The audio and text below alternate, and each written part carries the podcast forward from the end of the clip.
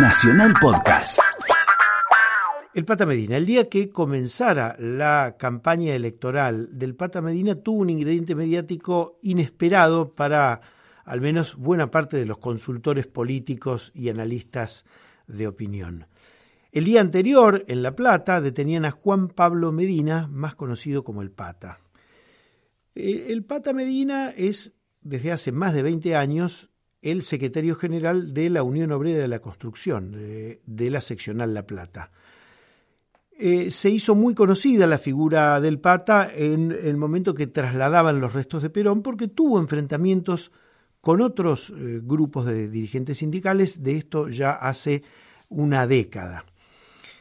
El Pata Medina fue eh, detenido, pero antes de ser detenido se eh, juntó con muchos de sus seguidores en la calle 44, en La Plata, donde está la sede de la UOCRA, y realmente se juntó un, un número muy importante, una multitud.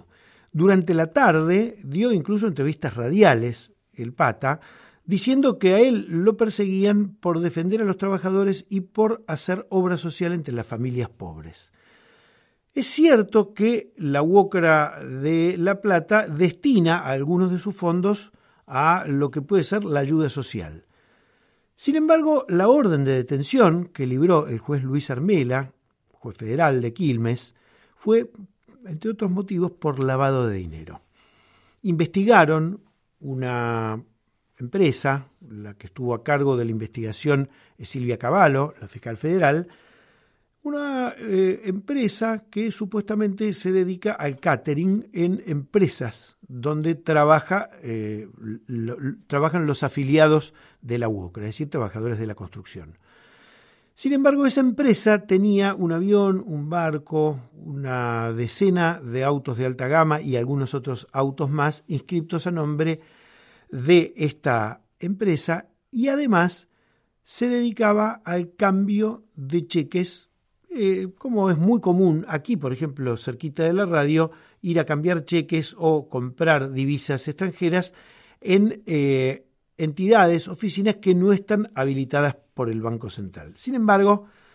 eh, al Pata Medina, la causa de lavado de dinero, que es la causa federal, que lo lleva a estar ante la justicia federal y no ante la justicia ordinaria, es la de lavado de dinero. Podrían llevar a muchísimos de los muchachos que están por acá en la calle Lavalle, en Tucumán, por ejemplo en Tucumán están las oficinas de la barra brava de Boca Juniors ¿eh? y controlan una cantidad de cambistas. Pero volviendo al Pata Medina, eh, finalmente se entregó el Pata Medina, detuvieron a uno de sus hijos y con el correr de las horas la detuvieron a Fabiola García, esposa del Pata Medina, ex policía bonaerense. Cuando uno piensa en, el Pata Medina, tiene que pensar en una cantidad de dirigentes gremiales argentinos que son constantemente eh, reelectos en su cargo, pero que impiden que hayan listas opositoras. Es decir, no se trata de que las bases no quieran crear otras agrupaciones. Muchas de las listas que se crean, cuando se empiezan a crear, y son trabajadores que están afiliados a la boca y trabajando en empresas, el mismo Pata Medina arregla con los empresarios para que despidan a esos trabajadores, les paguen la indemnización y no puedan armarle listas opositoras. Esto que les digo no es excluyente de la UOCRA de La Plata, en todo caso es una práctica de la Unión Obrera de la Construcción, hay que recordar que Gerardo Martínez no se opuso a la detención del Pata Medina, con quien tiene un enfrentamiento histórico, y cuando Gerardo Martínez fue descubierto y denunciado por ser agente civil de la inteligencia del Estado, de la CIDE, durante la época de la dictadura, que no pudo desmentir el señor Gerardo Martínez esa, eh, esa mácula, esa mancha dentro de su trayectoria,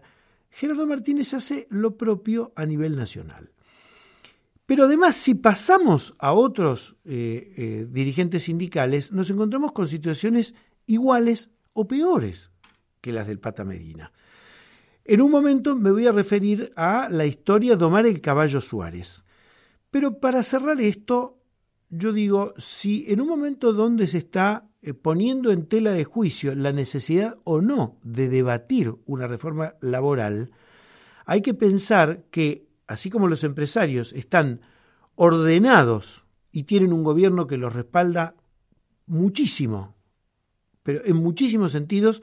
que son completamente injustos en el sentido de los deseos de libertad, igualdad social, de eh, oportunidad de derechos, etcétera, eh, los empresarios cuentan con el respaldo del gobierno y el gobierno que plantea la reforma laboral cuenta con el respaldo de los empresarios. Sin embargo, hay una dispersión muy grande entre los dirigentes sindicales y además muchísimos de ellos están en la mira o ya han sido detenidos por causas que frente a sus propias bases resultan injustificables. Ustedes recordarán cuando en octubre de 2010 detuvieron a José Pedraza, líder histórico de la Unión Ferroviaria, un hombre que eh, se daba como peronista histórico, sin embargo había iniciado su vida política en las filas del Partido Comunista, igual que los hermanos Daer eh, de la alimentación y la sanidad. Prefieren no decir, prefieren reconocerse como peronistas de la primera hora. No es así. Muchos de ellos construyen una imagen que pretende ser la de la lealtad absoluta a Juan Domingo Perón. Cuando lo detuvieron a José Pedraza, que sabía tener una excelentísima relación, además profesional, con el que era ministro de Trabajo en ese entonces, Carlos Tomada, a José Pedraza lo detuvieron por ser el autor intelectual de la muerte de Mariano Ferreira, es decir, no lo detuvieron por la cantidad de hechos de corrupción que hubieran salpicado a buenísima parte de los llamados gordos. Les decía que me quería referir a otro dirigente emblemático, Omar el Caballo Suárez. Muchos saben que Omar el Caballo Suárez ha sido detenido Gladys González, candidata a senadora junto con Esteban Bullrich en la provincia de Buenos Aires, fue interventora en el Sindicato de Obreros Marítimos, cuyo secretario general era el Caballo Suárez.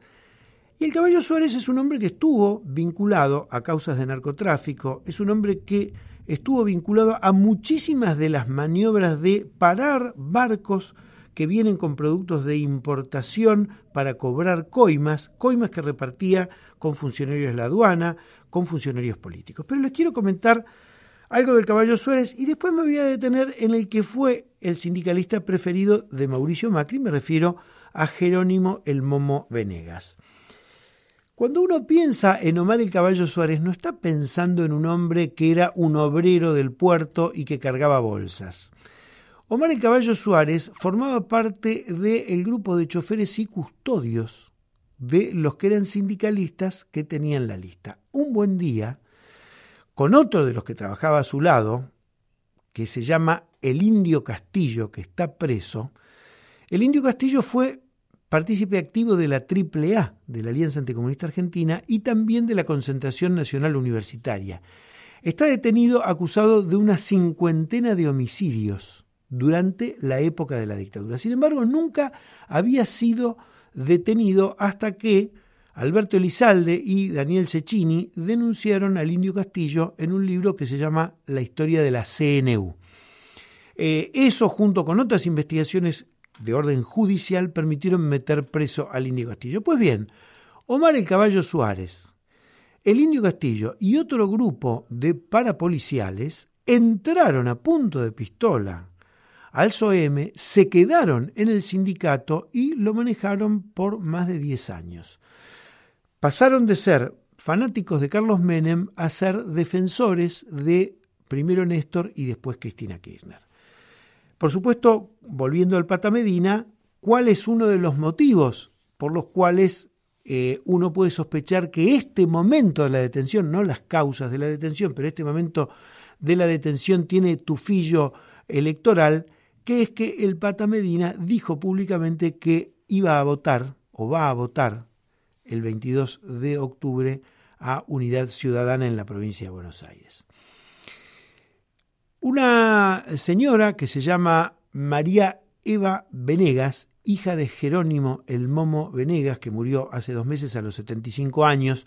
un hombre siempre partícipe de la inauguración de la sociedad rural, un hombre que siempre acompañó a la dirigencia